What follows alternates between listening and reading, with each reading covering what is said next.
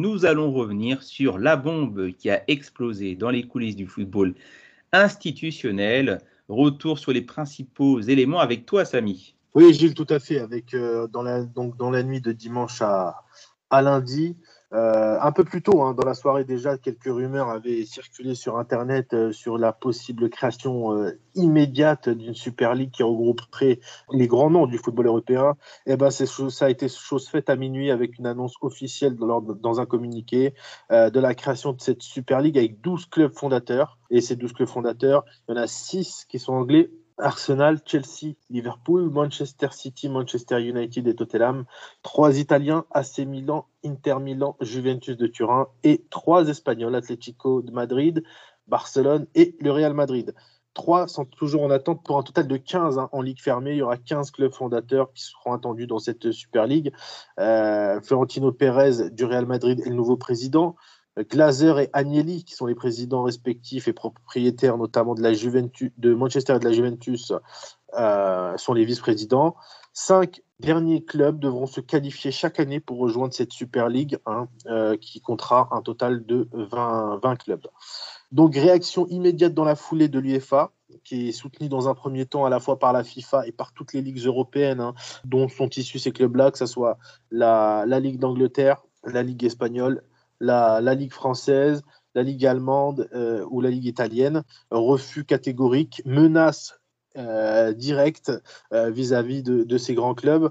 Et donc, il est, surtout à noter aussi que côté allemand et français, ils ont, les clubs ont été remerciés, surtout le Leipzig, Dortmund, le Bayern et le Paris Saint-Germain, parce qu'ils n'ont pas rejoint cette Super League directement ils ont refusé de rejoindre cette Super League. Donc dès le début de la soirée, pas mal de dans le monde du football, ça, a été ressenti comme un séisme avec pas mal de voix du football qui se sont levées contre cette euh, Super League, notamment d'anciens joueurs euh, et des joueurs de Manchester United. En Angleterre, ça fait vraiment grand bruit avec Rio Ferdinand, euh, Gary Neville, tous, tous ces joueurs-là qui ont, qui ont rapidement pris la mesure de l'événement et sont, sont levés contre cette, cette nouvelle Super League qui était qui accusé de tuer le football euh, et de tuer les ligues.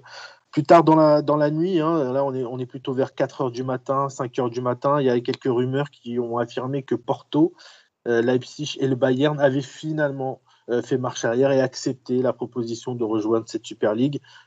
proposition qui a été formellement démentie par les clubs concernés. il faut rappeler aussi que le timing donc, de cette annonce a été fait juste avant euh, le, lundi dernier. Pourquoi? Parce que lundi dernier, l'UEFA devait présenter et a présenté sa nouvelle formule, sa réforme de la Champions League avec euh, la suppression des phases de groupe, euh, plus de, plus de participants, et, des matchs aller-retour au nombre de 10 euh, afin de, dans un classement général, de pouvoir directement qualifier certaines équipes en huitième, mettre un système de, de play-off, mais je pense qu'on reviendra dessus dans Parlons Sport euh, un peu plus tard.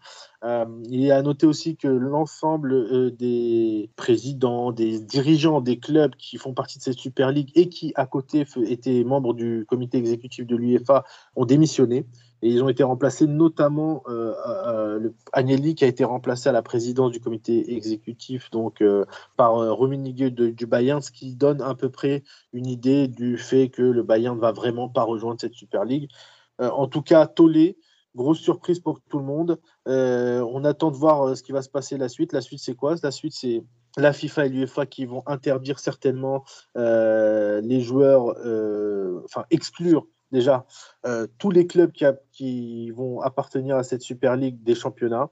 Et s'ils voudront revenir, par exemple en Angleterre, si un club exclu comme Arsenal, par exemple, voudra revenir après, il va devoir repasser par la cinquième division donc euh, les échelons vraiment inférieurs. Euh, la FIFA qui va interdire peut-être même des participations des joueurs euh, pour les compétitions internationales comme la Coupe du Monde au Qatar 2022 qui, qui se profile et pas mal de, pas mal de, problèmes.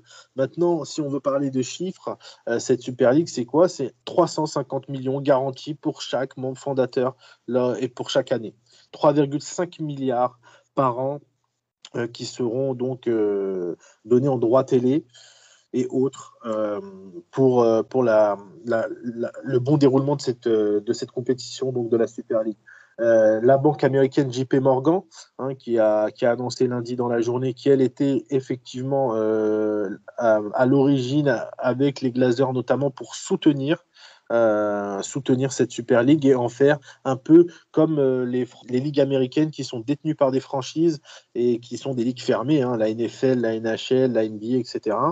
la suite aussi, c'est quoi? C'est vendredi avec un comité exécutif de l'UEFA qui va, va certainement prendre des sanctions immédiates hein, envers les clubs euh, qui, ont, qui ont rejoint cette Super League, et notamment trois des quatre demi-finalistes de la Ligue des Champions. Qu'est-ce qui va se passer? On n'en sait rien, mais en tout cas, le feuilleton ne fait que commencer.